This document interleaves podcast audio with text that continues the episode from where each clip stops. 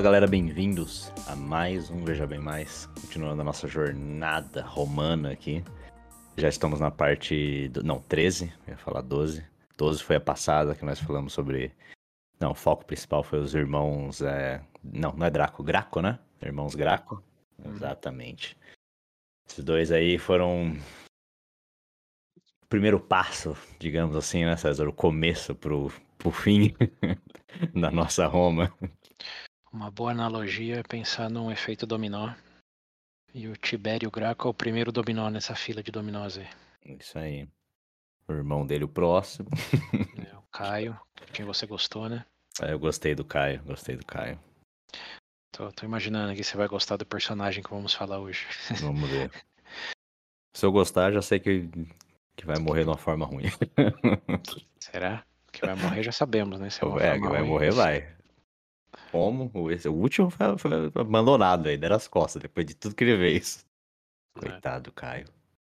Bom, Bem, mas enfim, né? Como quero... antes, de, antes de entrar aí na continuação, só um reconhecimento e um aviso para os ouvintes que estamos gravando é, no dia depois de Idos de Março, que é 15 de março, é a data que o Júlio César é assassinado. Meu Deus. É, o, o legal de toda essa história aqui é que esse ano, obviamente, não deu para coincidir aí as coisas, mas esse primeiro dominó aí termina com o dominó do, do Júlio César morrendo. Então, é, é a última quem... peça que cai. É, na República, sim. Hum, okay. Mas de, de certa maneira, é interessante pensar que, para quem ouviu aí que dia 15 de março foi idos de março e nunca entendeu bem o que é isso, é, no fim dessa terceira temporada aqui, vocês vão entender muito bem. Muito bem o que é. Por que, que ainda é reconhecido, entre aspas, aí, celebrado. Não celebrado, é mais lembrado, né? Foi lembrado até hoje. Tá ok. É, celebrado por alguns. Celebrado por alguns, é o que eu pensei também. É, já saberemos quem em breve. É, é. Ok, bom. Então, quem que é a peça da vez desse episódio? Então, quem que é o próximo? Antes de, de entrar nessa pessoa, lembrete aí do, dos Gracos. É, acab, acabaram os períodos das guerras aí de, de Roma com, né, com a Macedônia, com o legado de Alexandre o Grande, é, com o reino Seleucido, é, com Cartago, que já não existe mais no mapa. Sim. Conquistaram tudo que podiam. É, e aí os Gracos começaram a lidar com as consequências disso em termos de tinha muita terra para pouca gente e hum. pouca gente é, para se alistar no exército e muita gente para protestar contra essas condições aí de mais ricos mais ricos e mais pobres cada vez mais pobres. Sim. Então Tibério foi o primeiro na linha aí com a reforma agrária, é, com a frase ecoante dele até os dias de hoje de o que o povo quer, o povo tem. O povo quer, o povo tem. e a consequente morte dele por ter dito coisas nessas linhas. é, depois o, o Little Brother dele seguiu nos passos, foi um pouco mais estratégico em é, implementar aquela questão de divide para conquistar. Então foi agradando cada classe separadamente, lembrando tinha os plebeus, tinha os militares, tinha os equestres, que seria equivalente à classe média e colocaram todos eles contra o Senado, é. que estava levando uma surra até que hum. tiveram a ideia genial de ter um, um Caio Graco mais é, fajuto e que fosse alinhado com eles. Sim. Isso é genuinamente uma das coisas assim mais inteligentes que eu escutei em toda essa jornada de Roma, tirando além das estratégias do, do Hannibal em, em certos momentos, isso de vamos derrotar o inimigo sendo mais do inimigo, é realmente é, é de bater é. palma. Uma versão ainda melhor dele. É, melhor exato. pro povo, no caso, né? Uhum. É, realmente, às vezes o povo pergunta, é, mas que, que, pra que serve falar de Roma, estudar tanto sobre Roma? com essas referências. Tá vendo aí? Porque politicamente. É, não, acho, não é só para entendimento, é também para se um dia tiver numa situação parecida, onde como diz aquela eh, ditada, né, você não, não pode derrotá-los, una-se a eles, é. mas pode unir de maneira fajuta, como os senadores fizeram aí.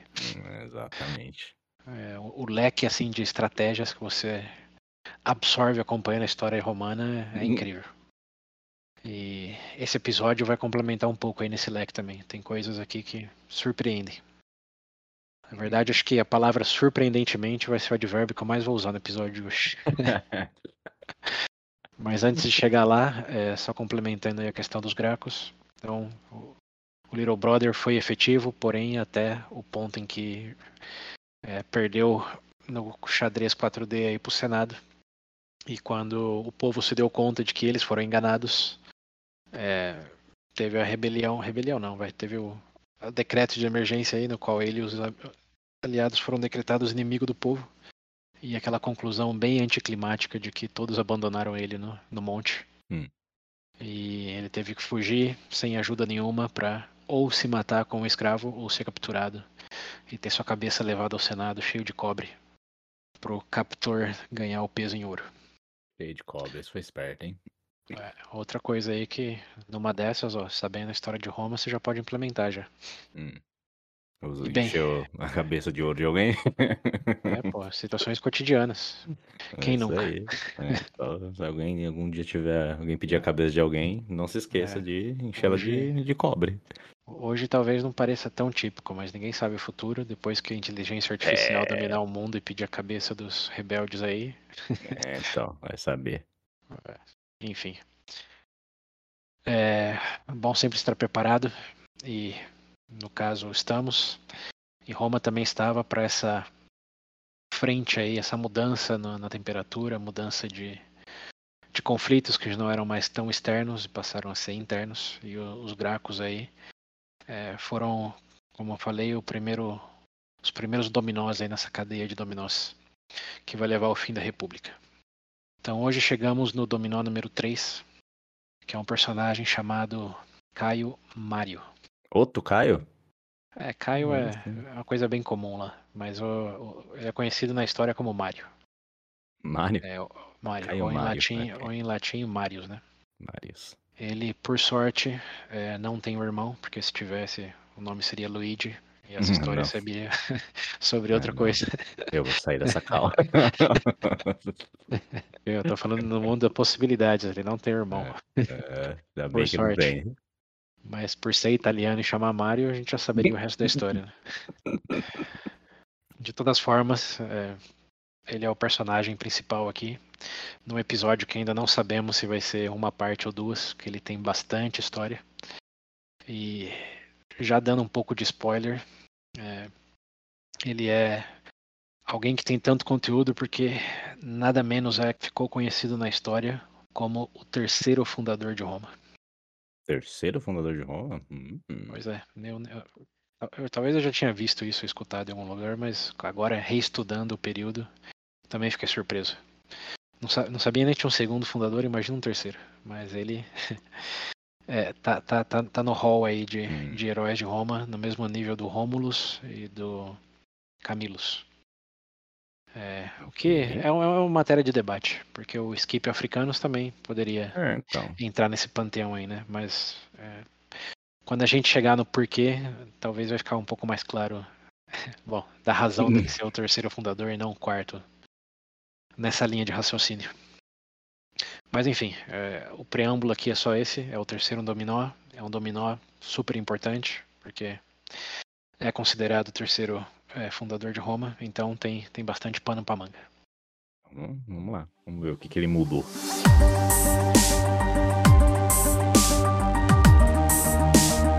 Então, continuando aí, é, linha do tempo, o Caio Graco morreu em 121 a.C. Rest então, in peace. Sim. É, lembrando aí só da, das guerras púnicas da terceira como um marco antes e depois foi em 146. Então os últimos 25 anos aí, bastante coisas internas de Roma, conflitos políticos crescentes. E enquanto o Caio e o Tibério estavam aí fazendo suas, suas traquinagens, por assim dizer, no Senado, é, o Mário já, já tinha nascido, né, ele nasceu em 157, ou seja, bem antes da, do fim da Terceira Guerra Púnica. E nesse período aí de 140, mais ou menos, quando ele já tinha uns 20, 20 e poucos anos, ele estava servindo com ninguém menos do que o Skip Emilianus, que foi o herói da Terceira Guerra Púnica, na região ali da Espanha, ou hoje Espanha. Então a carreira dele começou cedo, começou bem acompanhado. É, mas o curioso aqui é que ele não era hum, tradicionalmente romano. Ele era da região do Lácio ali, que foi conquistada por Roma, lá na, na briga com Campanha, Samnitas, etc., em 300 e bolinha. Hum. E ele não era considerado. Bom, aquela região não era considerada propriamente romana, era mais uma província romana do que Roma. Até um pouco antes dele nascer, foi 190 que é, eles ganharam a cidadania romana. Okay. Mas de todas formas, ele, por ter sido de uma região, por ser de uma região aí um pouco é, mais longínqua, ele era considerado um que eles chamavam de homus novus, ou novo homem.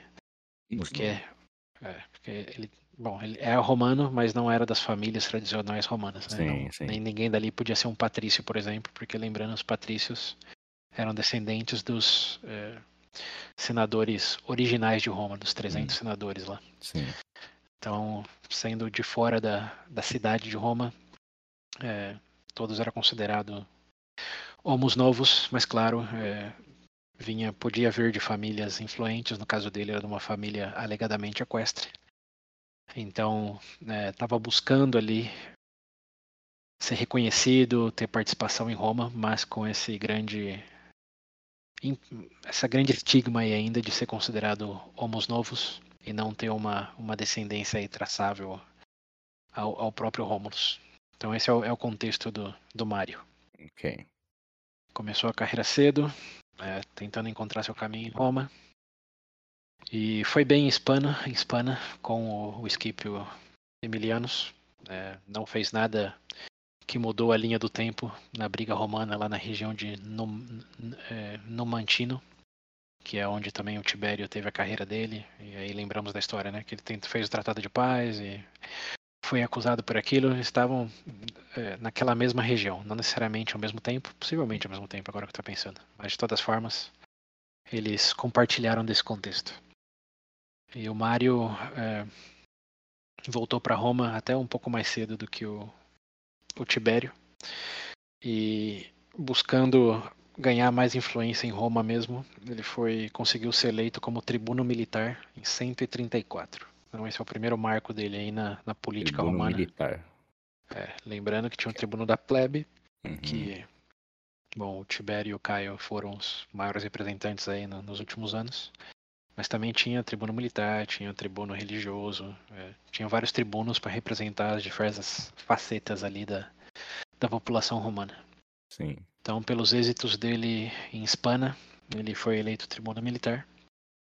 É, mas diferente dos outros romanos que eram tribunos, ele não tinha, é, digamos, um bom QI, Uhum. no sentido famílias, Indique. é, clientela, é, apoiadores por outros laços familiares, por exemplo, através de casamento, ele não tinha nada disso. Então ele teve que meio que inovar num conceito de se fazer valer com base no resultado e capacidade, em vez das conexões familiares. Ok. Algo bem, bem atípico para os tempos.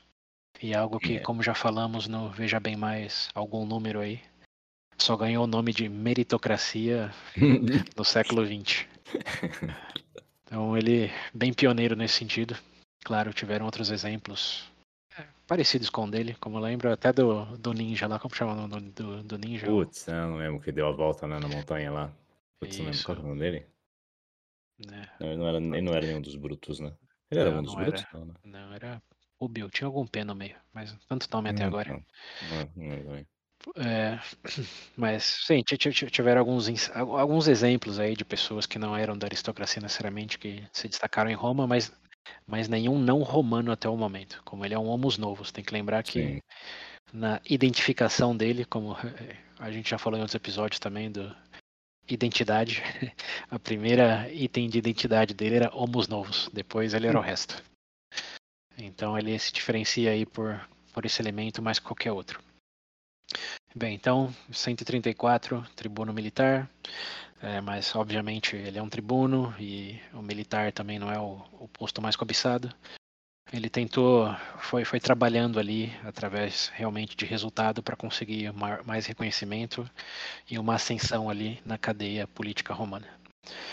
É, para isso ele fez amizades com os patrícios e a maior amizade dele nesse momento era da família é, chamada Metelos. Não. É, metê-los, não, não seja mente suja. Chamava, vamos pronunciar de maneira até mais latim, metílios ou. Esse era o, o padrinho dele na época, que era de uma, de uma das famílias mais tradicionais romanas. Eles passaram a ter uma relação de clientela e com o apoio dos, é, do, do Metelos e claramente da sua rede de influências, ele conseguiu no ano 120, ou seja, um ano depois que o Caio Graco morreu, ser eleito como tribuno da plebe. Hum. Então, ele herdou o manto aí direto do, do Caio Graco. Ok. É, não, aí você já pensa que provavelmente teve alguma coisa, porque ele já era um homos novos, está tentando ganhar ali, é, digamos, o pão romano mostrando o resultado, e imediatamente tem que herdar aí é, o, o cargo que hum. o maior tribuno da plebe, o mais reconhecido, teve até aquele momento, que foi o Caio Graco. Então, ele fez alguma coisa, você deve imaginar, né?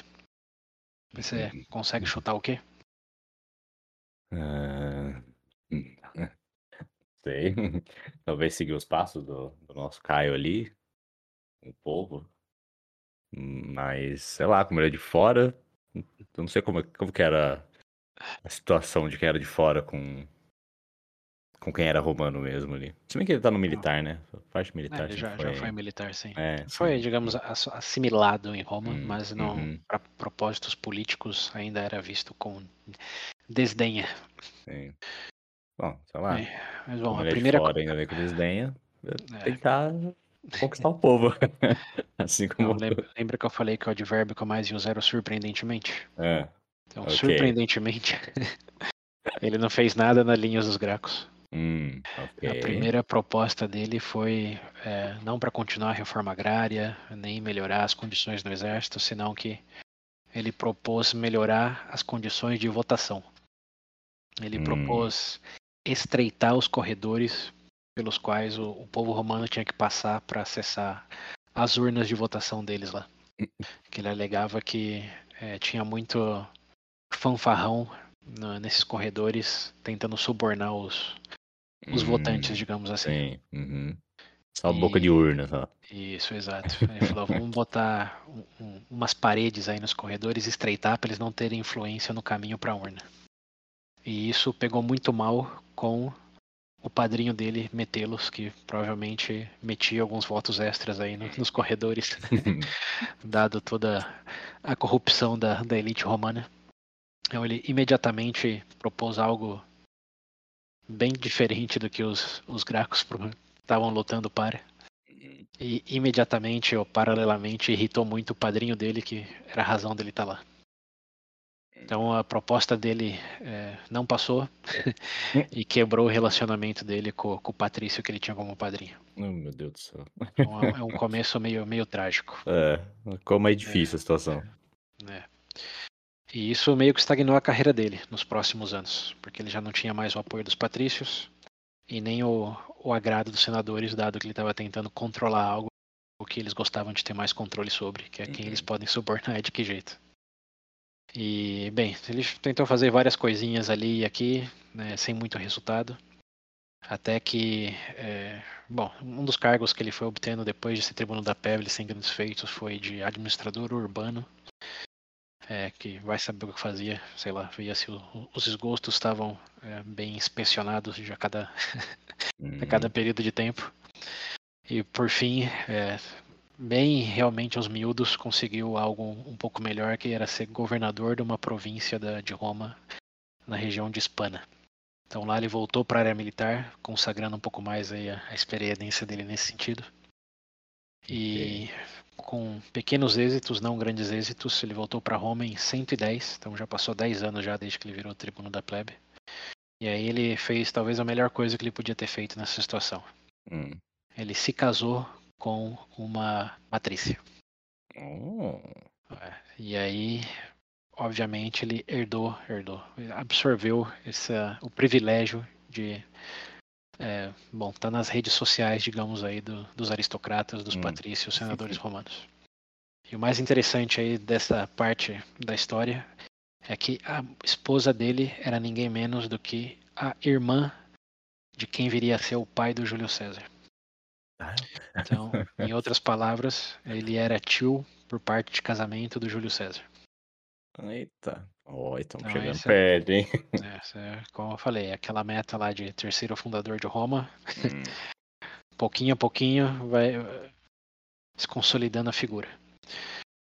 Mas bem, então aí em 110 ele virou um semi-patrício, por assim dizer, e conseguiu acesso aos fóruns de influência romana, incluso, é, muito coincidentemente, o, o Metelos lá voltou a ser amigo dele, uma vez que ele é, foi aceito aí na, na classe do, do, dos, dos patrícios. Hum. Então aquela treta que ele tinha com, com Metelos desapareceu aí depois de ele casar com a, a tia do Júlio César, o nome dela é Júlia, é, hum. Júlia Maior que é da família Júlia, né? Tem que lembrar que o Júlio César é da família Júlia, não que o nome dele é da Júlio. Uhum. E aí as coisas estão começando a melhorar para ele. E bem, 110, estamos nesse marco da história. Algo acontece no ano 110 que realmente vai começar a alavancar a carreira do Mário. Do Mário. E esse algo que acontece não acontece em 110. Na verdade, acontece um pouco antes. Lá em 119, ou seja, 10 anos antes, Lembra a região, a região da Numídia, o norte da África ali, onde tinham os, os cavaleiros, que eram os melhores da, do sim, mundo sim, naquela é. época. Lembra que o Scipio tinha feito um acordo com o, o príncipe Massamissa para apoiar ele contra o Hannibal e trair Cartago basicamente, porque eles eram a cavalaria de Cartago e depois passaram a fazer aliança com Roma. Uhum. E foi essa, digamos, um dos grandes trunfos do Scipio, de ter a melhor cavalaria do mundo sim, no norte sim. da África a favor dele, em vez de, de Cartago. Você okay. lembra dessa historinha aí, né? Lembro, lembro. Então, então isso foi pivotal para a vitória de Roma sobre Cartago. E o rei Massan... Qual é o nome dele? Massinissa era um grande aliado de Roma e ganhou muito território por parte dos romanos depois da vitória com Cartago. Okay. Então aí já tinha passado basicamente uns 100 anos desde a, dessa, dessa vitória. E obviamente o, o príncipe tinha morrido, mas tinha deixado tudo para um único herdeiro, um filho dele, que manteve a aliança com Roma. Porém, em 120 e 119, o filho dele é, morreu. E ele tinha três filhos. Então, em vez de um herdeiro único, agora tinha três filhos, dois dos quais eram biológicos e um era adotado.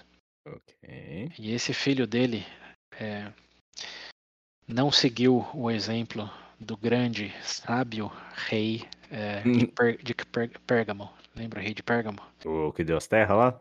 Isso. É. o rei de Pérgamo deixou as terras para Roma, lembra do porquê? É que ele não tinha herdeiro, não tinha. Não, não, não, ele tinha herdeiros. Vários herdeiros. Vários herdeiros? Ah, mas não eram filhos diretos, né? Era um negócio assim? Não, eram filhos diretos. Ah, tá, então deixa eu ver outra coisa. Não, não, é isso aí. Mas ele lembra tinha... que tinha a promessa dele com Roma lá. É, ele escreveu no atestado, no testamento dele que ele queria evitar as guerras dinásticas entre hum, os filhos isso, e a eventual é, invasão romana. Como essa foi a uhum. razão dele. Lembra? Uhum. Foi ter uma discussão se ele foi herói ou egoísta, sim. Isso, ele foi empático ou se ele foi egoísta. Uhum. No fim do dia ele foi muito sábio, porque uhum. realmente não teve nenhum derramamento de sangue lá na região de Pérgamo. Ok. E eu só digo que ele foi um excelente e sábio exemplo porque chuta o que aconteceu nesse caso aí da Numídia, no qual o filho do Massimina lá não deixou todo o reinado para Roma. E sim para os três filhos. Lá vai as dinastias, então. Exato. Os três filhos entram em guerra para ver quem manda.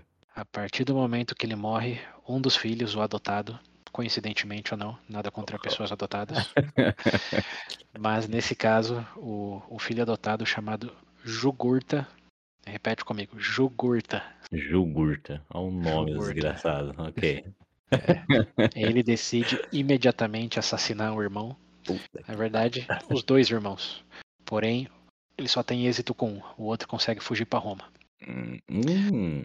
E esse que foge para Roma, obviamente, leva as notícias de que quer usurpar do poder, é, vai gerar guerra civil, Roma me ajuda. Ok. Bem, é Roma, obviamente, está com o pé atrás, né? De os Numidas, uma, a melhor cavalaria do mundo, uma região de muito, muita riqueza e também por onde passa todo o comércio mediterrâneo, que é o, a, a, ponta da África ali no norte. Né? Sim.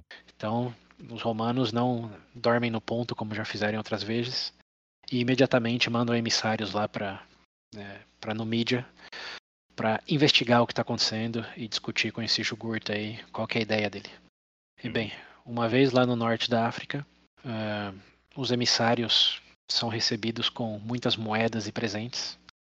E aí vem o advérbio de novo. Surpreendentemente, voltam para Roma dizendo que não tem nada de errado lá não e Jugurta é um herdeiro legítimo. Ok, tá bom. Então, okay. não sei o que pode ter acontecido aí entre saída e volta com, com riquezas. É. Mas a, a, conclusão deles foi que esse irmão que tinha fugido aí estava sendo dramático. Que estava hum. tudo Tava tudo em ordem lá, não tinha razão para Roma se preocupar. Ok. Uhum. Então, é, claro, Jugurta é muito contente com isso. Decide que o que já é dele pode ser um pouco maior, o, o reinado. Então, ele vai atrás do, dos reinos ali adjacentes dele, comandados por outros irmãos adotivos e um primo dele, e começa uma guerra civil com eles. Então, uhum. Isso é o que ele é, é o que ele faz imediatamente depois do Romano sair, ele começa uma guerra além dos territórios que já eram ali do, digamos, mais da, da família dele mesmo, que é expandir Sim. o território. Bom, isso gera bastante incômodo por parte é, nos romanos, porque de novo aquela é uma região essencial para o comércio e o alvoroço dele está causando uma disrupção ali que é, não está sendo boa para Roma.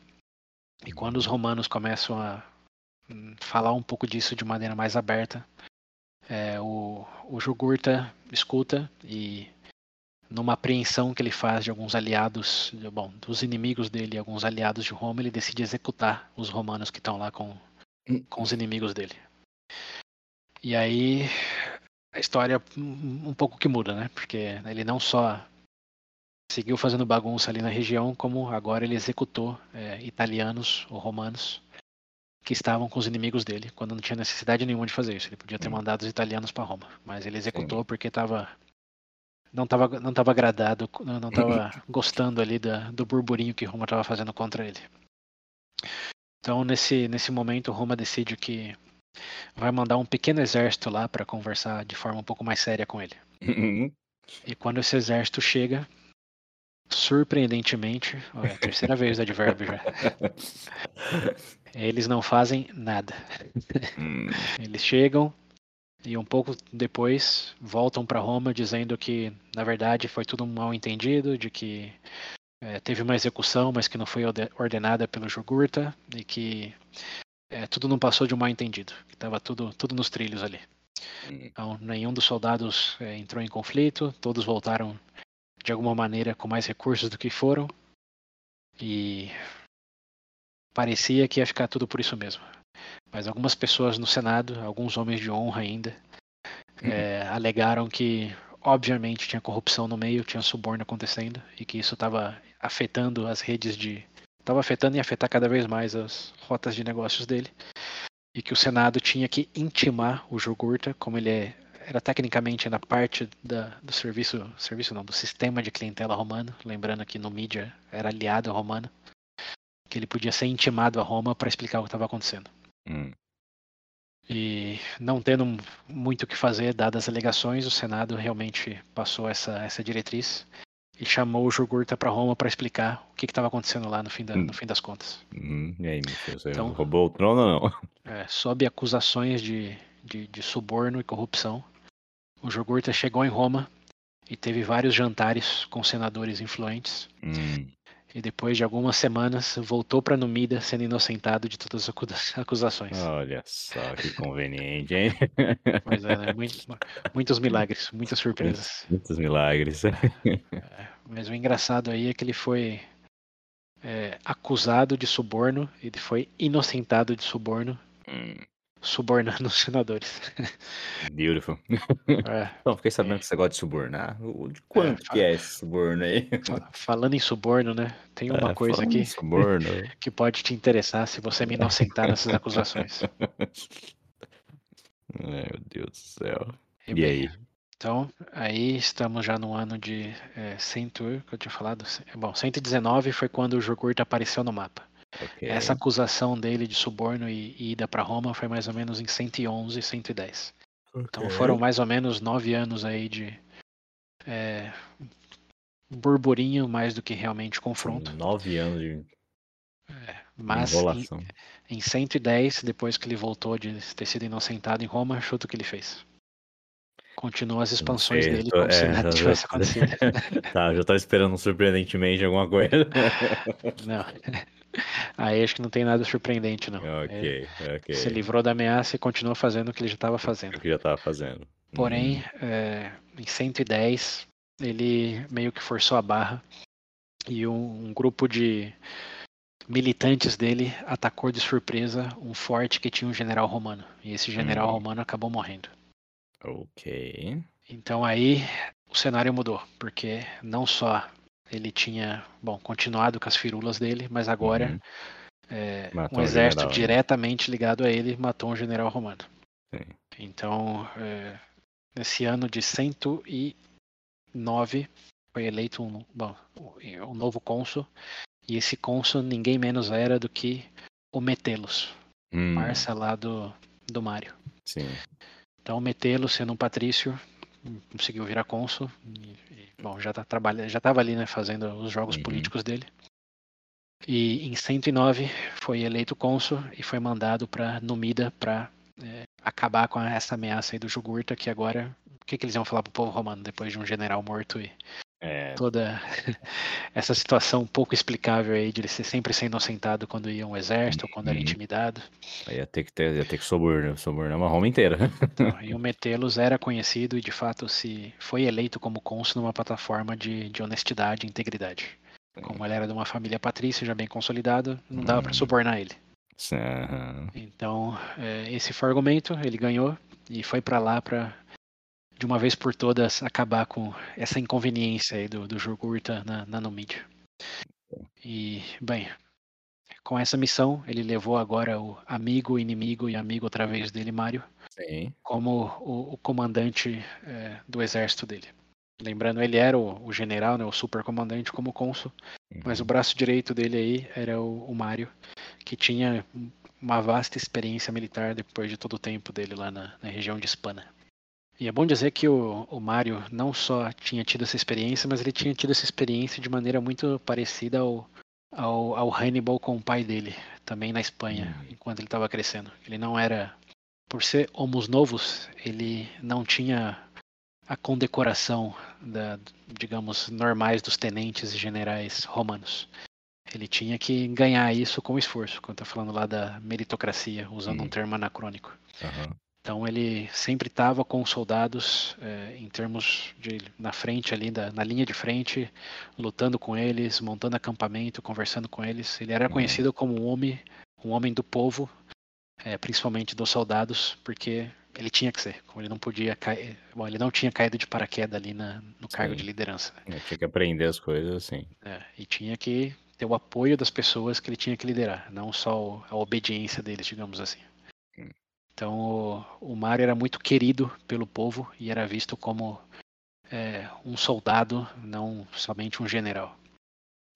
Então ele leva o Mário justamente por saber disso, que ele ia precisar de uma força é, boa e que os Numidas, bom, são os Numidas, né? Então agora que o conflito era explícito, que Roma declarou guerra a eles, a batalha não ia ser, não ia ser fácil, principalmente dado que ia ser no terreno deles. Hum. Então em 109 o Metelos vai para lá com, com o Mário e eles descobrem quase que imediatamente que é, a guerra não, não vai ser um embate daqueles grandiosos de um exército de 60 mil versus o outro de ó, 50 mil, 80 mil, para dizer Hum. alguma coisa. Hum. O que o Jogurta faz, percebendo que agora já não tinha mais como subornar, é se esconder nas montanhas e iniciar uma guerra de guerrilha. Ele é inspirado, digamos assim, pelas táticas do, do Fabius Maximus, naquela questão de, de atrito, como estamos nos olhando, mas não estamos entrando em confronto direto e nada que possa acabar com o meu exército. Hum. E vamos mantendo esse jogo aí até alguém se cansar e conseguir alianças para vencer o outro lado. É. E o Metelos era bem conservador também no, digamos, approach dele da batalha, como ele sabia que tinha que ter uma, uma vitória decisiva, então ele não queria ver na estratégia, é, ver na estratégia do, do Jurgurta em, em fazer guerra de guerrilha, ele não queria soldados dele em células, digamos, hum. para ir perdendo pouco a pouco. Então Sim. ele reteve, conteve é, o exército dele para um momento que fosse o ótimo, mas claro, isso resultou em muito tempo passando sem nenhuma vitória sendo reportada para Roma. e como o próprio ah, Fábio Máximo sabe disso, é, isso começou a gerar um desconforto por parte de Roma, porque em teoria é o exército de Roma agora, o que depois de todas as vitórias dele contra basicamente uma tribo do norte da África é, que era súdita de Cartago. Então, só de maneira geral, como, é, como que Roma está sofrendo para derrotar esses caras? agora com hum. guerra declarada e todo o seu poderio investido nisso. É, então isso começou a gerar um desconforto. Os romanos começaram a, a suspeitar de que tinha suborno sim, senão que, por, que, por que tá demorando tanto? Porque tava ganhando para não atacar, era uma especulação. Sim. E por outra parte, os soldados estavam no acampamento ali com muitos nadas para fazer e só conspirando do da estratégia usada pelo Metelos ali, de que é muito conservador, devia ir fazer armadilha com eles, devia. Hum. Bom, muitas especulações do que eles deveriam fazer. Sim. E a pessoa quem mais estava fazendo isso era o, era o Mário. Hum. O Mário, como general, Ele tava atiçando o povo. Tava lá com o povo, assim, lá na conversa, na pinga, depois da, da janta. tava falando, ó, se eu fosse o comandante desse exército, essa guerra acabaria em uma semana.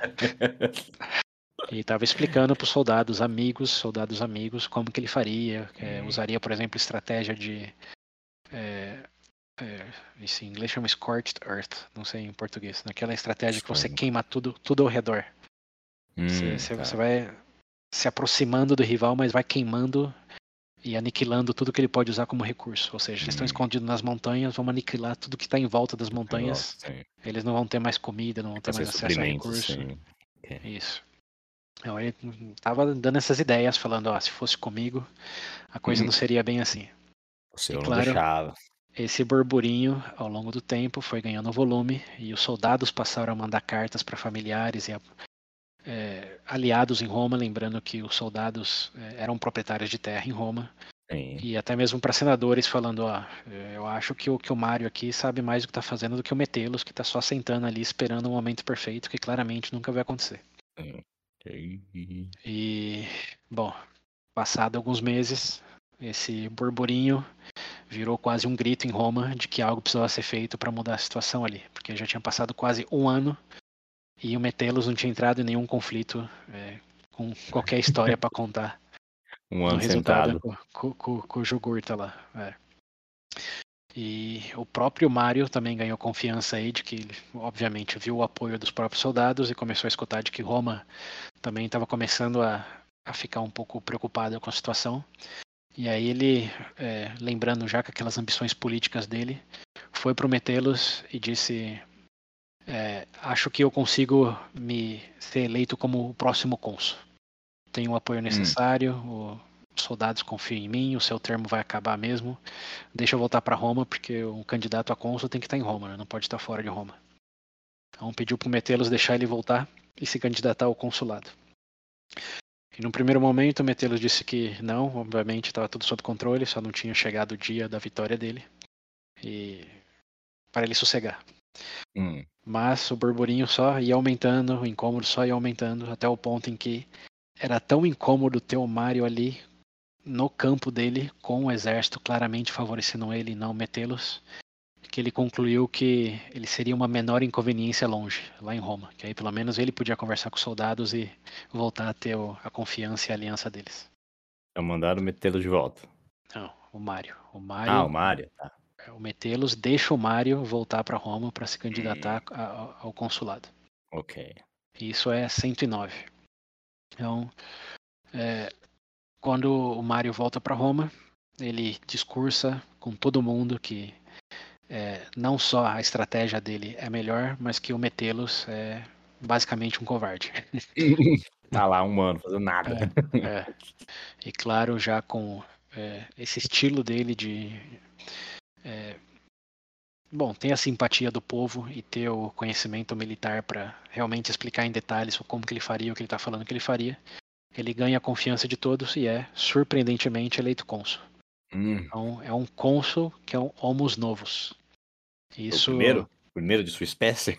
Então, não, não tenho certeza se é o primeiro, mas é o ah. primeiro ah, mais relevante nesse relevante. sentido. Okay. É, porque não só ele era um Homos Novos, mas era um Homos Novos no momento crítico para Roma, porque tava uma guerra ali, não estava tendo resultado, e quem ia resolver isso? Então não era só mais um cônsul, tipo, era um cônsul necessário e que podia trazer glória a Roma. Então, nessas circunstâncias, ele realmente foi o primeiro a, a ter esse, essa responsabilidade como homos novos. Okay. E claro, por mais que ele tenha sido eleito, é, existiam parte dos senadores, os mais conservadores, que não gostaram nada disso, justamente porque não queriam é, compartilhar as glórias romanas com homos novos.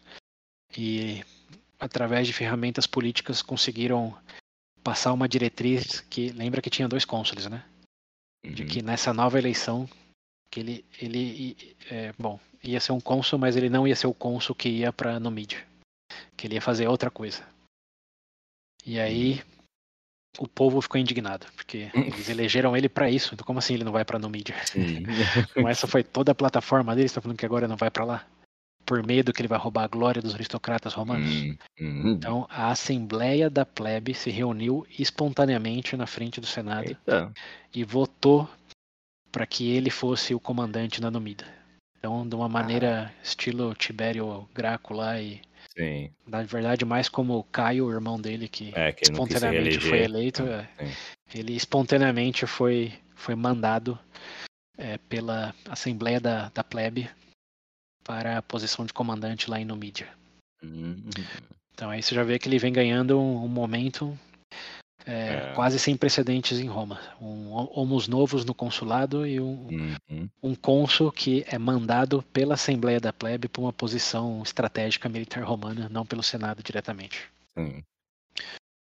E bem, muito contente com esse resultado, o Marius não perde tempo e é, a primeira coisa que ele faz é aumentar o exército dele. O exército que ele vai levar para Numídia. E aí ele se depara com um problema, que é aquele lá do Tibério e do Caio, de que tem mais pessoas sem terra do que com terra em Roma e só é eleito, hum. só é candidato ao exército quem tem terra. Sim. Então, de forma geral, né, só tem duas maneiras de se resolver esse problema. A primeira hum. é como o Tibério e o Caio tentaram, que é reforma agrária, dar mais terra. Hum. E a segunda, qual que é? Mais território. Hã? Mais Não, não. território. Não, não. Vamos pegar a equação. Ó. Ah. Só, só, só pode ser soldado do exército romano quem tem terra. Ok, Tem sim. poucas pessoas que têm terra agora. Então uma solução é dar mais ah. terras para mais pessoas. Qual que é a outra? Hum. Mais soldados. Não, você precisa de mais soldados, mas o então critério é que eles precisam ter terras. Ah, eu achava, não era, eu achava que era tipo, é, se você era soldado, você tinha uma terra. E não se você tinha uma terra. Ah, não, é verdade, você tem terra, você é, é um soldado. a- toda a premissa era você não era um pago pelo, pelo- por Roma para ser um. sim. Você defendia a sua terra, lembra? Tinha toda aquela questão, você está lutando para defender a sua terra. Não é uma entidade política nacional como temos hoje Tá faltando serve. dono de terra, então, é isso. Isso. E esse era totalmente, é justamente o que estava lá tentando o Tibério e o Caio. Que, bom, é um, uma das coisas, né? Eles fizeram várias, várias, dire... várias frentes, mas uma das coisas que era um genuíno problema era esse, de que tem poucos soldados e muita terra, e o critério hum. do exército é para ser soldado tem que ter terra. Tem que ter terra. Então vamos fazer uma reforma agrária, já que tem terra sobrando, dada a é, expansão é, de Roma. Isso foi o que os Dracos, os irmãos Draco fizeram. Certo? Os Gracos, isso, não isso. os Malfoys, Gracos. É, exato. é, foi o que eles fizeram. Essa era uma possibilidade de resolver o problema, né, né dado esse critério. Mas uhum. tem outra possibilidade. Talvez para mim pareça óbvio, porque eu já estudei é, isso, mas só, só, repetindo a equação. Ah. O critério é: você precisa de terra para poder servir no exército romano. Ok. Então, uma solução é tem muita gente, você tem terra, então dá terra para eles, imediatamente você vai ter mais soldados. Sim. A outra solução, consegue especular qual seria? Não. Não. A falta Bom. de terra não é o problema, o problema é que tem terra demais, o que não tem é dono, certo? Exato.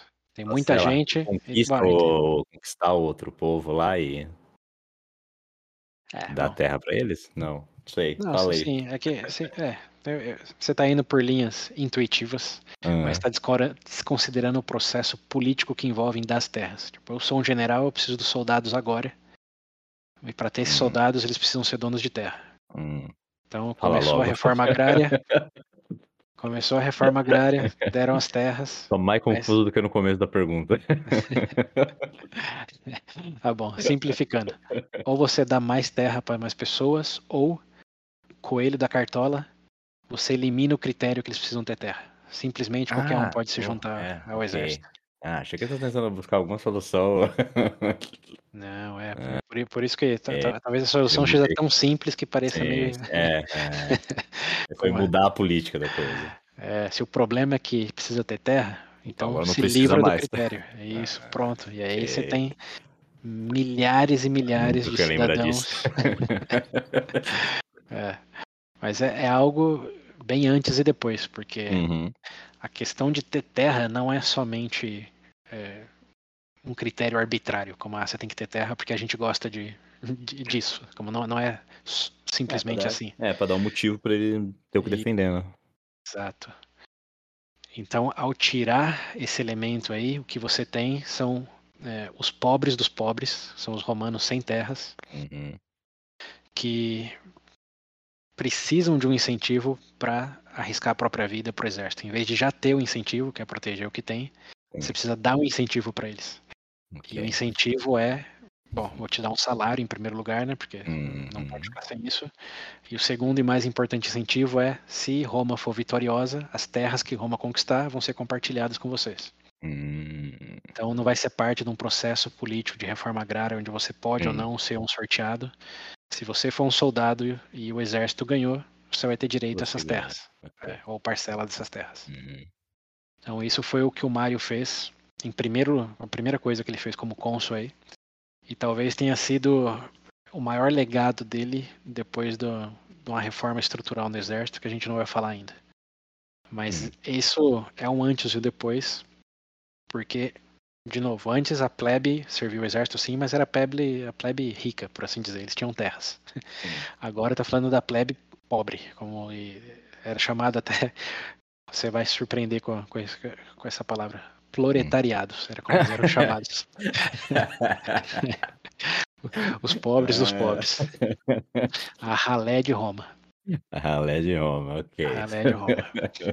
Então, a ralé de Roma é, agora estava livre para se juntar ao exército. E, bom, tem um parênteses aqui. Isso não é a primeira vez que acontece. Lá na Segunda Guerra Púnica, depois da vitória lá de Hannibal na Batalha de Canas, Roma também teve que apelar para vai criança, idoso, quem tem Não, tem terra, quem não tem. escravos lá, lembra? do- Isso, então, justamente. Como já, em situações de emergência existia isso, mas essa não era uma situação de emergência. Uhum, Era um pequeno, uma tribo no norte da África causando inconveniência. Não não era ameaça nível Hannibal. Então, é, por mais que ele pudesse justificar isso como temos que acabar com essa batalha de vez, não, não era uma emergência, uma urgência.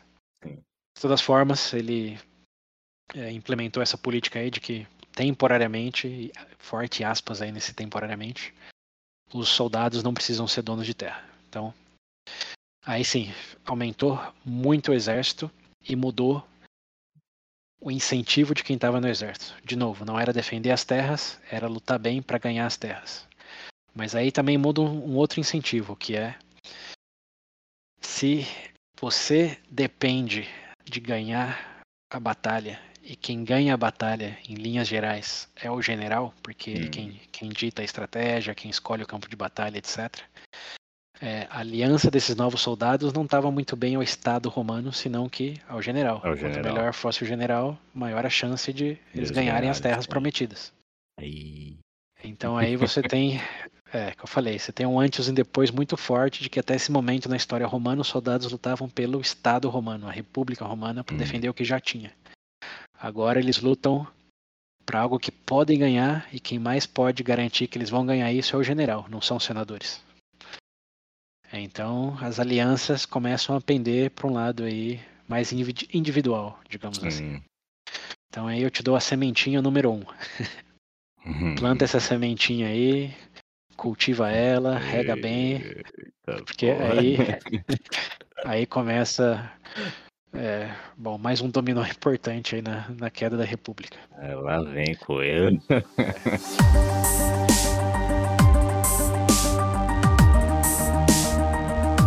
Bem, então aí Mario é, vai para Numídia com um Sim. grande exército e com pessoas com, obviamente, muito mais sangue nos olhos, porque eles querem ganhar.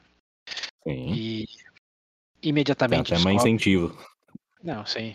E era justamente o que ele queria, não pessoas que é, estão ali sentados e propensas a subornos, não que pessoas que querem ganhar a batalha.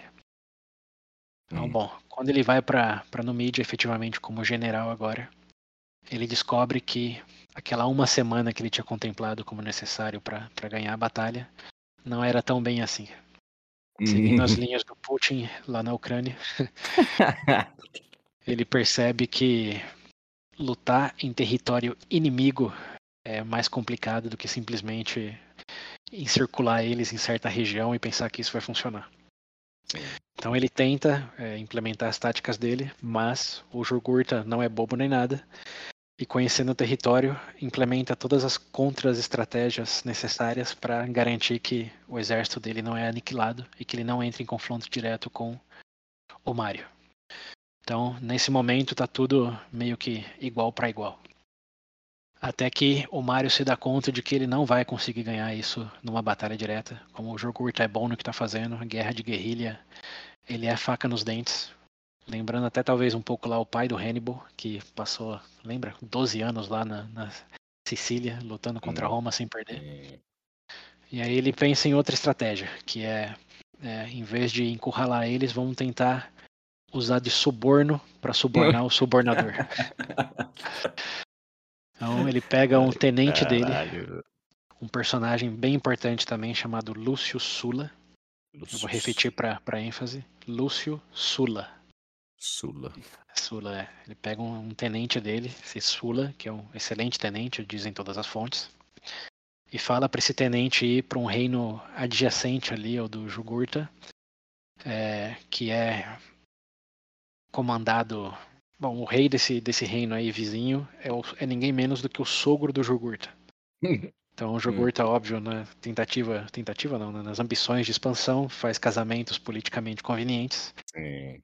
E o reino do lado do dele é o, é o do sogro. Então o, o Mário fala, Sula, vai lá nesse reino do sogro, entra como quem não quer nada e começa a conversar com ele de que se ele mudar de lado e apoiar Roma, as coisas vão ser é, vão dar muito mais certo para ele, vai, hum. vai ser muito melhor. Então o Sula faz justamente isso. Ele vai sozinho, entra no reinado lá como um perdido, pedindo direções, perguntando onde está o posto Ipiranga. E surpreendentemente, é, surpreendentemente, ó, a quarta vez a palavra, hum. ele consegue é, convencer o sogro do Jugurta a trair o Jugurta. Ah, isso aí não é surpreendente, não, pô. O sogro sempre vai querer. é, talvez essa parte não, mas que um, um tenente tenha conseguido fazer isso é, sozinho. sim é surpreendente. Ele não foi na intimidação, ele foi na persuasão. Uhum. E pelo que eu li aqui, sozinho. Na lábia. Não, não foi uma comistiva, não foi nada. Foi só ele lá. Na só cara e na coragem. Estilo Sim. Escavola. Lembra Escavola, mão do fogo? Sim. Então, eu não sei se ele também botou a mão no fogo, mas foi, foi nessa, nessa vibe aí. Nessa, é, é. nessa diretriz. E o Sula, bom, consegue convencer o, o sogro lá a trair o, o genro. E alguns dias depois, ou semanas, aí não está bem clara a linha do tempo, o Jurgurta chega acorrentado nos pés do Mario. E isso hum. é, é, bom notar, aconteceu em 106. Ok. Ou é, seja. Foram uns aninhos aí. É, foram uns aninhos. Aqui, aqui eu talvez atropelei um pouco as datas aí, mas o, o Mario não conseguiu ser eleito cônsul em 108. Ele foi eleito cônsul só em 107. Teve hum, que fazer um ano de hum, campanha, etc. Okay. E o, o Metelos foi é, foi estendido a, consulado dele como procônsul. Lembra a questão? Você está fora de Roma e eleito cônsul, você é um procônsul. Sim. Eles elegem outro cônsul em Roma e fica o procônsul fora de Roma. Então, é, a chave só virou mesmo para o Mário em 107. E ele montou o um novo exército lá e foi para Numídia só mesmo em meados de 107. E depois de tentar e se frustrar na batalha direta, esse elemento aí, traição e suborno, só aconteceu em 106. Okay. Então, 106, está o Jugurta lá, acorrentado nos pés do Mário.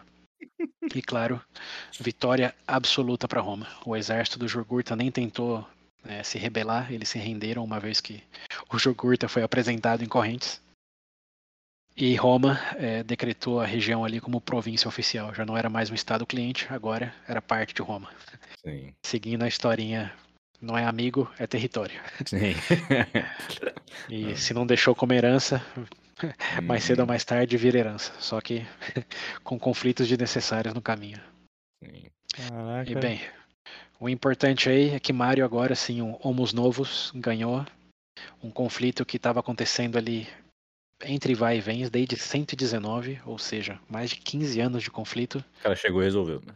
Chegou, resolveu e resolveu sem perder nenhum soldado romano. É, Simplesmente usou da artimanha aí da, da usar o suborno Sim. contra o subornador e com, obviamente, é, a ajuda aí do, do tenente Sula, uhum. conseguiu isso. E aí, eu tô mencionando bastante o nome do Sula porque quando o Mário voltou para Roma e foi louvado com triunfo, hum. ele não reconheceu o Sula. Ah. Disse que foi tudo ideia dele e foi conquista dele. E bom, isso é coisa de debate, né? hum, né? Obviamente hum. a ideia alegadamente foi dele, é, então, ele é general lá, ele que escolheu o Sula, mas quem foi lá e fez o trabalho fez. mesmo Sim. foi o Sula, né? E o Sula não foi nem reconhecido, como ele foi simplesmente minha vitória, meu êxito, meu triunfo. Sim, nem mencionou. É, é, e o Sula criou um certo amargor aí. Então, hum, é um é, primeiro pontinho do imagino. Sula. É, é vamos escutar do Sula ainda. É importante lembrar desse momento na história aí. Mário, com toda a sua, sua glória, esquece que o Sula também queria um pouco desse reconhecimento. Sim. Mas bem, então aí termina o que eu quero chamar de uma primeira parte aí da história do Mario. Foi de basicamente um, um desconhecido lá para uma região perto de Roma, para o cônsul romano que ganhou é, de uma possível grande ameaça aí da, do norte da África, depois de vários outros cônsules romanos, realmente romanos, né, genuinamente romanos, falharem. Ah, então aí volta para Roma, tem um triunfo, é basicamente um, um herói romano agora. Parabéns. Muito bem, né? De um agregado ali uhum. a um herói agora, romano. E agora você entendeu por que, que ele é o terceiro fundador de Roma? Hum, as coisas vão mudar aqui. Não, você, com, com, essa parte aí já tá meio claro para você o porquê que ele foi reconhecido desse jeito? Ah, porque pela conquista dele, não. foi tão rápida, tão. Ah, é, você fala por, pelo fato dele não ser um não, é uma, é, é uma pergunta pegadinha. Ah, tá. Como que ah, só, só isso que eu contei não, não é suficiente é, então, para justificar, né? é, até não. aí temos vários heróis por aí. é, exato. Ele fez coisas grandiosas, mas não sem precedente, digamos assim, né? Hum, Tirando uhum. o asterisco aí de ser um homos novos. É, sim, sim, exato. Mas bem, é, não, ele não foi reconhecido nesse momento como terceiro fundador de Roma, porque esse é só o começo da história dele. Meu Deus. E aqui eu vou começar a segunda Começo parte, bem. mas não vou terminar, dada uma questão de tempo aí, ouvintes. Então hum. eu vou, vou, começar o que seria uma segunda parte aqui do, da história do, do Mário. É, lembra que eu falei que são dois cônsules? Sim. Então, né, aí tinha dois. sempre dois. E eu só falei que o, o Metelos foi mandado lá para para no mídia em 109, né? Uhum. Cadê o outro? Hum, verdade. Você nem falou do outro, né? Exato. E foi de propósito. É um, uma, uma artimanha narrativa que eu tô usando aqui. Cadê, cadê o outro cônsul? Cadê o outro cônsul? Numa guerra alegadamente tão importante para Roma, por que só mandaram um? Hum. Bom, o outro cônsul é, em 109, estava lá nos Alpes italianos, bem para o norte, lutando contra um povo que tinha de repente aquela ponto de exclamação do Metal Gear, de repente aparecido ali na fronteira do, de Roma. Esse povo era realmente um novo povo, não era uma tribo gaulesa, não era um povo céltico que tinha chegado ali, não eram os macedônicos. Hum, Não era nada que não era nada que já era deles. É, não era nada que eles já tivessem visto antes. Era realmente Sim. um povo é, Novo. novo. E Tá. era um povo que tinha uma altura impressionante, segundo os relatos. Hum, Cabelos bem loiros e olhos claros. Sim. Consegue imaginar quem pode ser esse povo? É, muito bem. Quem aparece aí na- nas, nas fronteiras, nas portas de Roma, um German. pouco antes, é, em 113, eu tô falando de 109, mas eles apareceram pela primeira vez em 113, Hum, são os povos germânicos. uhum, E os povos germânicos é, é uma coisa bem interessante. Primeiro pelo fato de que realmente os romanos desconheciam deles. Sim. Que é algo muito difícil de se imaginar hoje, né? Como que vai É, aparecer não, um é, povo que você desconhece? Hoje em dia É. é, difícil. É, e não era simplesmente só um povo, como ah, tem meia dúzia de pessoas aí. A Hum. história desse povo germânico é que, na verdade, o povo germânico já é uma simplificação forte. Porque se tratavam naquele momento de tribos, né? Que se localizavam no que hoje chamamos de Alemanha, o norte da Alemanha. Sim. Mas em termos mais estritos aí, com o tempo, eram tribos. É, uma delas é, era da região que hoje chamamos de Dinamarca, bem no norte ali do, do continente europeu. Uhum. E a outra tribo chamava Teutões. Como é que Eu é? nem falei o nome da primeira tribo, né? Uma tribo chamava Cimbros, a tribo dos Cimbros, Cimbros, que ok. é da, da região ali da Dinamarca. E a outra tribo são os Teutões. Teutões. Meu Deus. Teutões, que eles, é, sim, é, é do, do que seria do norte da, da Alemanha ali. Ok. Então, eles começaram um movimento de peregrinação ao redor de 116, 115, Uhum. devido a alegadamente fortes condições climáticas na reunião. Então, alguns dizem que houveram inundações, outros que foi um congelamento naquela região. Uhum. De todas formas, é, ficou não habitável aquela parte ali do norte da Europa Eles começaram a migrar. e eles começaram a migrar. E como estava inabitável, eles não começaram a brigar com o exército de expansão. Eles começaram Hum. a brigar com um multirão de gente, como Uhum. pai, avô, criança, toda a tribo, basicamente. É o... E- Como é que é o... Como é que é? Pepeludo? O, que é pra ser o Hobbit lá na série do... É, eles não eram um povo definidos pela, pela migração, mas tiveram que migrar nesse momento aí, até por isso que ninguém tinha visto eles antes, porque eles estavam de boa ali no canto deles. Sim. Mas mudou a condição climática, tiveram que sair e saíram. é, bom, todo mundo, né? Não só alguns. Uhum. E isso é importante porque não é só uma questão de como que aparece um povo novo nesse momento na história. Já estamos em que? 100 e 115, né, antes de Cristo. Estamos falando de Roma desde 753. Então são Vamos- 600 anos é. aí naquela região e de repente aparece um povo Um novo. povo como novo. assim? Sim. Bom, como assim? Que eles estavam lá no canto deles, bem pro norte. Como E- estamos só na Itália de boa ali. É, na Itália e nos Alpes, a região gaulesa ali, que É. seria a França, a gente explorou também, né? A Espanha, a Macedônia, enfim. Sim. Tem uma região boa, mas o norte lá da Europa a gente não, não tinha ido ainda em termos narrativos, nem os romanos tinham sabido ido. sobre. Uhum. É, então, quando teve esse primeiro encontro aí, não foi um mero, nossa, que interessante, olha aquele povo diferentão ali. Hum. Foi uma coisa no sentido, tem um povo bem diferente fisicamente, com uma força bruta impressionante, e na casa de 200 mil pessoas. ok. E isso não é nem um exagero histórico. Então imagina aí, falando da nossa região aqui, uma cidade de Andando e vinhedos juntos. juntos. É, Todo mundo dá um rolê. Todo É. mundo pra São Paulo a pé, bora. to- todo mundo, eu tô também sendo anacrônico aqui, mas naquele estilo viking, Sim. com uma aparência que ninguém conhecia, com armamentos também que ninguém conhecia, e só com um estilo muito feroz de lutar, que era a reputação que eles tinham quando chegaram ali. Que, obviamente, antes de chegar na, na porta ali da, da Itália, eles tinham se encontrado com algumas tribos gaulesas e Hum. aniquilaram essas tribos gaulesas. Então começou um rumor aí de que é, tinha um, um, novo povo bárbaro, e bárbaro acho que é a melhor palavra aí para esse conjunto de pessoas uhum.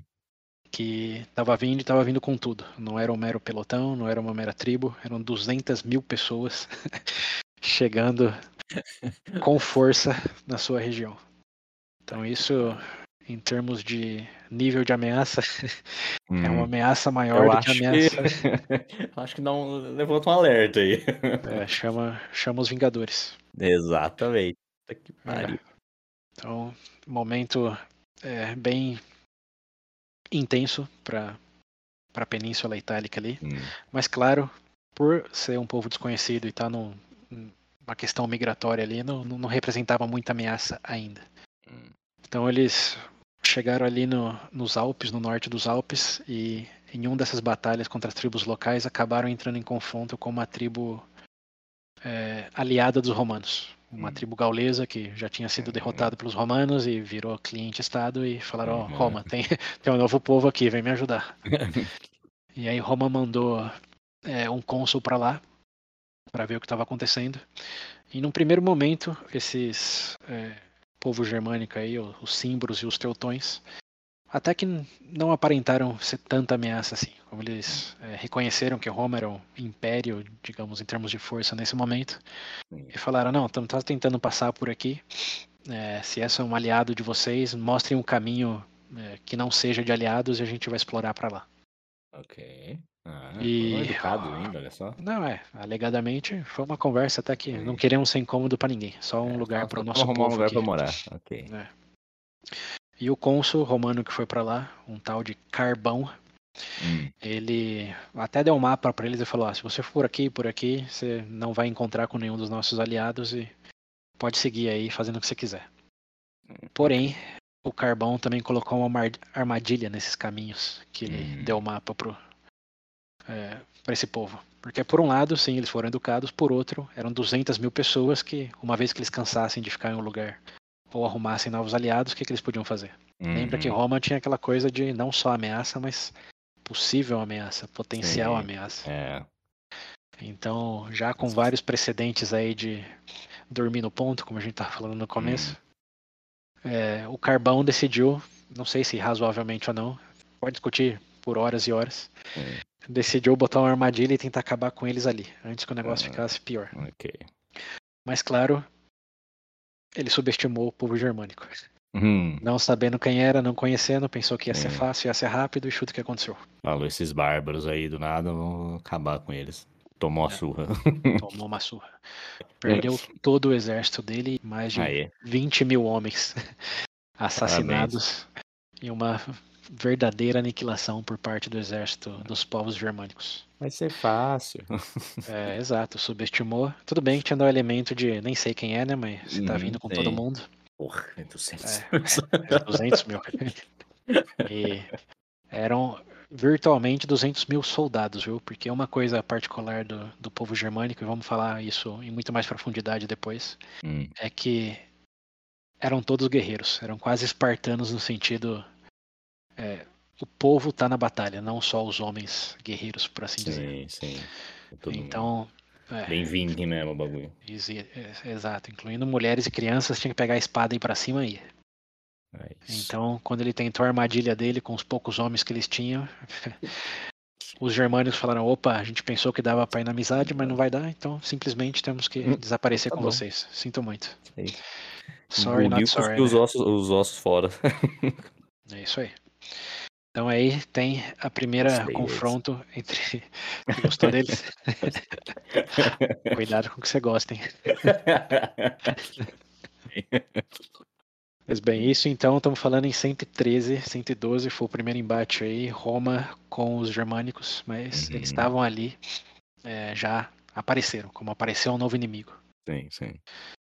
E bem, Roma ainda não sabendo muito bem com que nível de ameaça estava lidando, é, achou que o Carbão tinha, Car, Carbão tinha cometido um erro tático. É, não, não, não ligaram muito para isso, até porque os germânicos, depois dessa vitória aí, em vez de descer ou ir para o sul, né, em direção à Itália, eles decidiram que ia continuar pro pro leste, como eles já iam fazer até, até bater com essa tribo aí que era aliada dos romanos. Sim. Então, eles simplesmente seguiram caminhos deles ali mais para o interior do que hoje chamamos de França. E Roma falou que bom, porque nesse mesmo tempo eles estavam em conflito lá com a Numídia, né? Hum. Então, um problema a menos para Roma, aparentemente. Hum. E passou algum tempo até os, os, os germânicos aparecerem de novo. Mas nesse meio tempo algo mudou, porque eles exploraram ali bastante do interior da França, com todas as tribos gauleses célticas que tinham lá. E não só derrotaram muitos inimigos, como também fizeram novas alianças, porque eles tinham derrotado Roma, tinham derrotado tribos inimigas do inimigo, então é, os 200 mil homens deles naquele momento, é, basicamente quatro anos depois, em 109, tinham passado a ser 300 mil mais ou menos. Ok. E aí eles já estavam que quase dominando toda a região da, dos Gaules ali. Até que em 109 eles, nesse exercício de exploração, digamos assim, bateram no Hum. sul da França, que era uma região controlada pelos romanos. Foi onde teve o primeiro encontro do Hannibal com o Scipio Pai lá, não sei se você vai lembrar disso. É que foi quando o Hannibal deu a volta e foi lá pelo, pelo Isso. norte, sim. Isso, ele, a cavalaria dele trupicou com a cavalaria do Scipio Pai. E aí Uhum. foi o, o primeiro encontro, foi naquela região ali. É, naquela região ali, os que era de Roma, o- os germânicos apareceram e falaram: opa, parece que tem um povo aqui que é aliado de Roma. E aí, 109, Roma já é, um pouco mais precavida do que é, ia acontecer, mandou um cônsul já com orientação para não tentar fazer nenhuma nenhuma brincadeira que possa, pudesse dar errado para os romanos. E novamente os germânicos proporam um acordo. Eles falaram: ah, a gente pode ficar aqui nessa região que é bem fértil, a gente gosta dela. Mas em vez de é, simplesmente ficar aqui, a gente pode determinar que aqui é a fronteira de vocês e vamos proteger a fronteira. Como podemos ser um aliado, por assim dizer. Sim. A gente protege aqui, vocês deixam a gente ficar aqui, a gente protege as fronteiras aqui, porque tem muitas tribos bárbaras por aí. Os bárbaros falaram. Uhum. Muito E- hostil, muita gente hostil aqui. É, exato. Deixa a gente ficar aqui que a gente protege, beleza? E bem, o cônsul romano, e aí que tá outro cônsul romano. Chegamos no ano que eu tava falando. 109 foi o ano que o, o Metelos foi mandado lá para Numídia. E o outro cônsul estava lá falando com os germânicos no sul da França. Então aí tá a resposta para aquela minha pergunta. E o que ele fez é, em relação a essa proposta foi dizer não. Em vez de falar sim e depois te colocamos uma armadilha, ele já falou não de cara, não queremos nada com vocês, vai embora Uhum. ou enfrente nossa fúria. Hum. E bom, os germânicos falaram ok. Se você é, quer negociar por esse lado, vamos para a batalha. E chuta o que aconteceu. Perderam. Quer dizer, os germânicos ganharam, né? Sim, De- Roma perdeu. Sim. Roma foi aniquilada novamente. Again. Again. Tá feio o negócio. Porque eles, bom, não sei se não sabiam, né? A gente sabe que tá falando disso retroativamente, mas eles talvez não sabiam que o, o poderio deles tinha aumentado, que de Uhum. 200 tinha 300. Então foram pensando, tava falando com aquele povo lá de fazia quatro anos, chegaram lá, tava todo mundo melhor conhecedor do território, quatro anos já entrando em batalhas diversas. Roma não teve chance. É, todo, não todo o exército, parece que uma parte do exército foi conseguiu fugir através dos Alpes lá, fazendo um caminho do Hannibal, mas romanos fugindo de volta para a Itália. Hum. É, e esse exército que depois teve que reentrar ali na Itália, teve que até passar por baixo do. fazer aquela coisa que os samnitas fizeram, eles- é, fizeram eles fazer, de passar debaixo da mesa lá. Eles-. Hum. Então, humilhar. grande, grande parte morreu e a que sobreviveu foi humilhado Humilhado. e, e teve que voltar fugindo para casa. Hum, a receita. Então Receita é isso, é, tá, tá mantendo aí, né? Germânicos 2, Roma 0. É. E bem, é, novamente, e num outro golpe de é, sorte, os germânicos decidiram não penetrar ali a Península Itálica, eles simplesmente ficaram lá, eles falaram que ia ficar. E estavam, entre aspas, de boas. Hum. Até que em 107, aí lembrando, isso tinha sido 109, 108, então 107 o, os romanos já, depois de ter sofrido essa humilhação e ter percebido que não dava para brincar em, em jogo, Hum. é, decidiram que eles iam investir pesado. Então passou o próximo ano é, levantando já uma maior contingência do exército com os aliados, porque era uma ameaça para a Península Itálica, não só para os romanos, cidade de Roma, Sim. e conseguiram juntar 80 mil homens para ir ao encontro dos germânicos lá nessa região lá, sul da França, oeste da, da Espanha. Uhum. Então, em 107, chega lá nessa região um pelotão, um pelotão, chega um exército romano de 80 mil homens, liderados é, por um, um cônsul chamado Malio e um procônsul que tinha sido eleito o ano anterior, mas estava fora de Roma, então tinha sido estendido o consulado dele, mas como procônsul, chamado é, Caio Sépio, ou só é, Sépio, para facilitar. Então tinha o Malio e tinha o Sépio. O interessante aí é que o Malio ele era um Homos Novos também. Então, Ah, tá, seguindo essas tensões aí de aristocratas romanos versus novos povos, novos romanos, por assim dizer. Uhum. É, o Malio foi como cônsul mesmo eleito para aquele ano e o, o Sépio, que era um patrício, é, foi bom passou a ser procônsul junto com esse exército aí de 80 homens, 80 mil homens do Malio. E aí o importante e a razão que eu estou dizendo que tinha essa diferença aí de homos novos é que o Sépio, como patrício, não queria se submeter ao comando do Malio, que era de fato o cônsul daquele ano.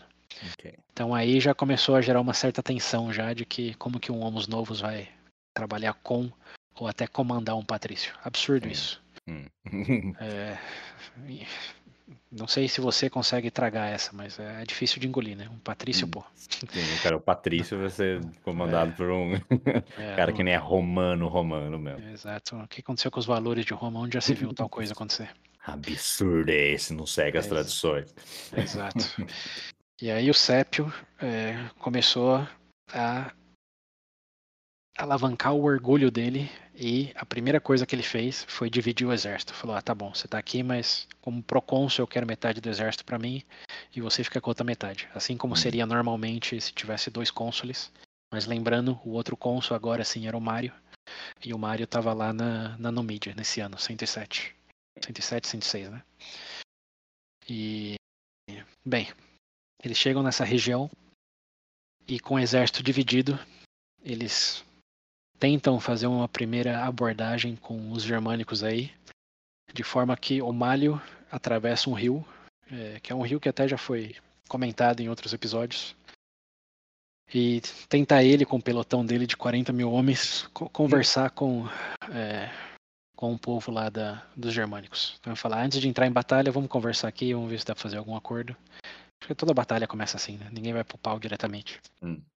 E aí o Sépio já é, começa a manifestar um certo egoísmo e não permite que o exército dele atravesse o rio. Então metade do exército atravessa e outra metade não. Ok. E aí o Malio fica meio puto e fala como que a gente vai ganhar se eles decidirem atacar quando só tem meio exército aqui. E eu- ele força o Senado a mandar uma carta pro, pro Sépio falando que ele tinha que sim atravessar o rio. Então, forçado na cartada, o Sépio cruza o rio, mas faz um acampamento diferente do, do Malio. Ali nas proximidades dos germânicos. Então você tem a sua figura mental aí. Aham. Tem um rio atrás dos dois, tem um exército do Malio no acampamento e tem um exército do Sépio em outro No acampamento. outro acampamento. Os dois do outro lado do rio, certo? Exército. Ok. É, sim, do outro lado do rio. Então, os germânicos olhando isso e certamente levantando a sobrancelha esquerda, Ah, pensam, tem al- algo, algo, algo certo não está errado aqui, né? E eles decidem que vão falar com o Mário, porque ele foi o primeiro a atravessar o rio. Uhum. E nessa nesse período aí de, de negociação, o Sépio é, percebe que se eles estão negociando com o Malho, eles estão com as defesas baixas. E como o acampamento dele é separado, ele pode dar um bote surpresa e ficar com toda a glória de derrotar os povos germânicos ali. Enquanto o Malho estava tentando negociar, ele foi para a batalha e garantiu a vitória, glória romana. Sim. Esse foi o pensamento dele.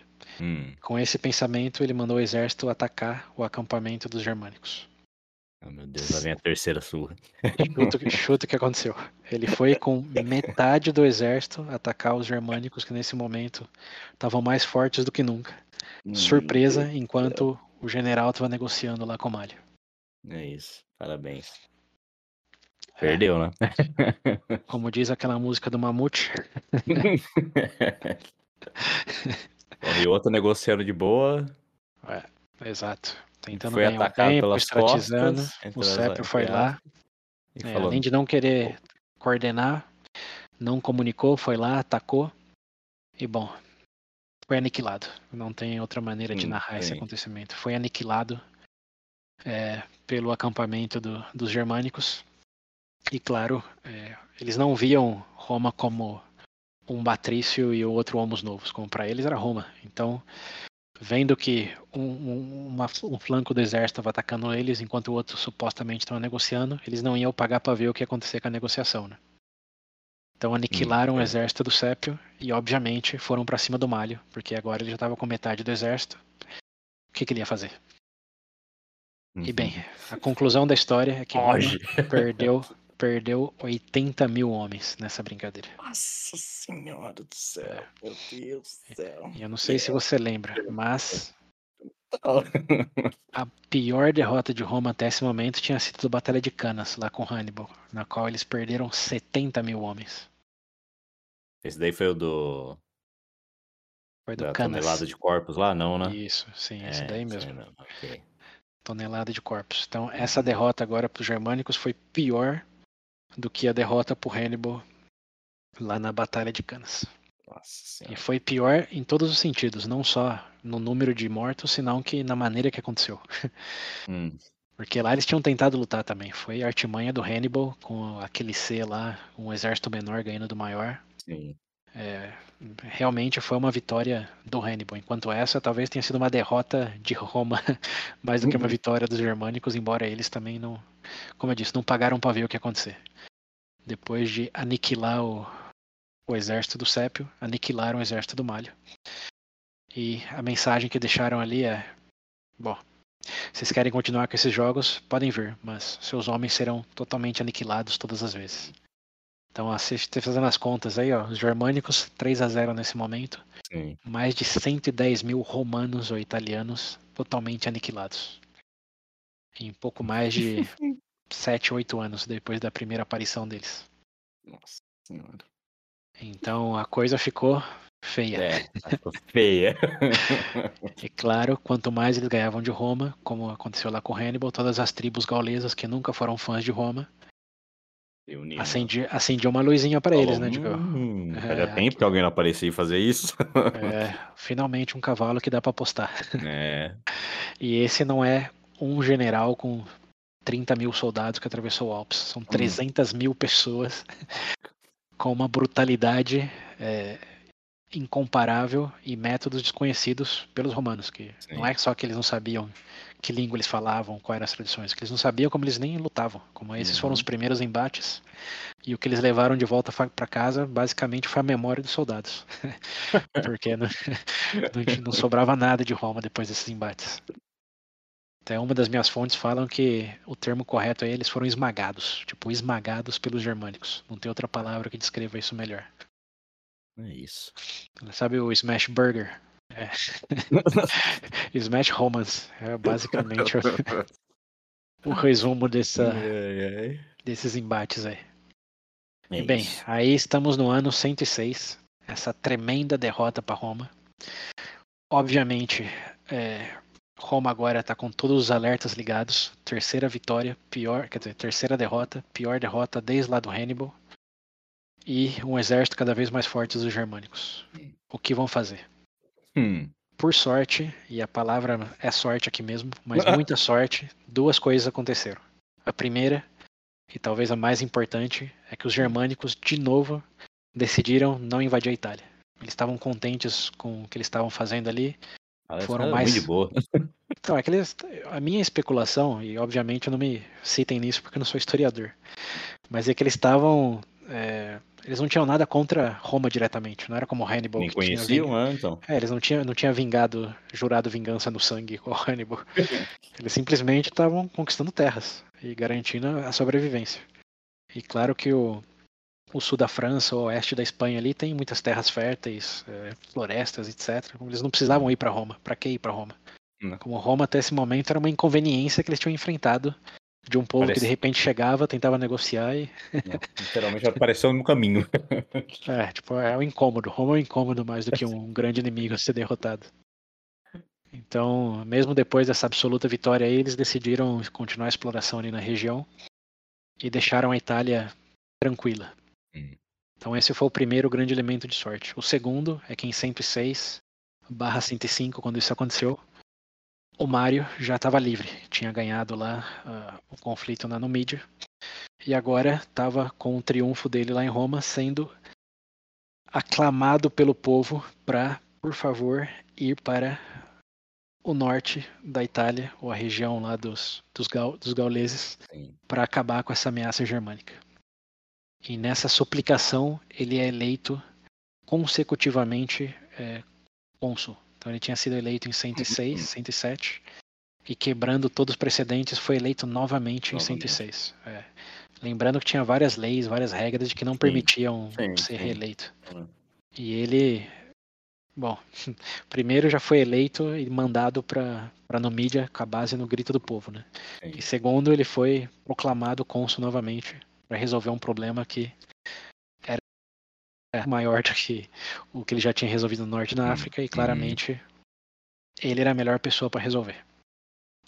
Então, aí vamos deixar essa primeira parte barra metade da segunda do episódio. Porque aí sim okay. vai começar a história do porquê o Mario virou o terceiro fundador de Roma. Ah, ah, que ele tá na ameaça nível, nível Hannibal, mais multiplicado por 200 sim. mil. Então, um no próximo mais. capítulo, 20, ou nos próximos capítulos, não tenho certeza. Vamos hum. descobrir por que, que o Mario é, realmente se consagrou aí nessa fama. E, bom, o que acontece, né? Porque uma coisa é você dizer como você derrota o Hannibal, o rei da estratégia, mas um pingado de gente, né? Mas como Sim. você derrota tanta gente com tanto desconhecimento da maneira hum, de luta hum, deles. Sim. Realmente tem que ter tem que ter algo aí nessa história, né? Hum, é, alguma coisa de é. especial ele, ele fez. Bom, o, o advérbio surpreendente também será muito usado na próxima parte. Ah, agora tô ansioso pro Mario, que até agora, ok, legal, mas. Hum. É bom, né? Bom, né? É, mas, mas agora. Mas é um bom tá começo. Só o começo. Tá certo. Eu, perfeito. eu vou, vou, dar um pouco de spoiler aqui para aumentar a expectativa. Ele foi eleito cônsul pela segunda vez agora e já quebrou precedente. Sim. Na vida dele, ele foi eleito cônsul sete vezes. What the fuck? pois é. É um por de dois anos, né? Não, um ano. É um ano. Em teoria é um ano só. Então, tem, tem muito pano pra manga aí com o nosso, nosso companheiro Mário. Ok, Mário. Agora, agora, você, agora você tinha minha curiosidade, agora você tem minha atenção.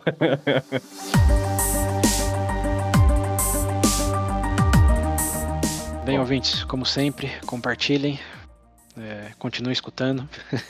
Yeah. Qualquer coisa, sabem como se comunicar. E. Ah, sim, isso é, para essas batalhas aí lá no norte da África e para as reformas que o, que o Mário fez em termos de exército, tem alguns vídeos interessantes, referências no, nos links, quer dizer, links nas referências, como sempre. Uhum. É, sempre ajuda a visualizar melhor o que eu estou dizendo.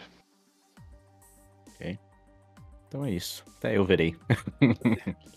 É isso aí, mas cuidado com spoiler, viu? Porque. Ah, verdade, não, não vou ver é, nada, não. É, é, então, um asterisco. Vocês podem ver, mas se vocês não tiverem tanta pressa assim, eu recomendo esperar a segunda parte, porque esses vídeos falam da carreira dele como um todo, né? Não hum, tão segmentada assim. Okay. E a segunda parte é onde de verdade o pau quebra. então, bom, aguardem. Mas façam o que quiser também, porque quem sou eu pra controlar vocês? né? Tô dando a dica só. É isso aí. É isso aí, galera. Bom, até a próxima aí. então. Valeu a atenção e até breve.